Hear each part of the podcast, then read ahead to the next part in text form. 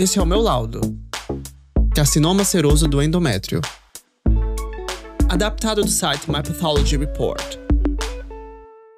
Antes de começar, alguns fatos importantes. O carcinoma seroso é um tipo de câncer do endométrio com comportamento agressivo e geralmente acomete mulheres mais velhas. O endométrio é o tecido que cobre a parte de dentro do útero e é composto por glândulas cobertas por uma camada de células chamada epitélio. O epitélio é cercado por um tecido que segura tudo no lugar, chamado de estroma endometrial. O carcinoma seroso é um tipo de câncer endometrial que surge a partir das glândulas do endométrio. Acredita-se que esse tipo de tumor surge de uma doença pré-cancerosa chamada carcinoma seroso endometrial intraepitelial. As células anormais do carcinoma seroso e do carcinoma seroso intraepitelial são muito parecidas. A diferença é que as células do intraepitelial, a lesão pré-cancerosa, ficam só no epitélio. Já as células do carcinoma seroso em si acabam invadindo o tecido abaixo dele, começando pelo estroma. O carcinoma seroso endometrial também pode se espalhar para outros órgãos ou linfonodos, através de vasos linfáticos e sanguíneos.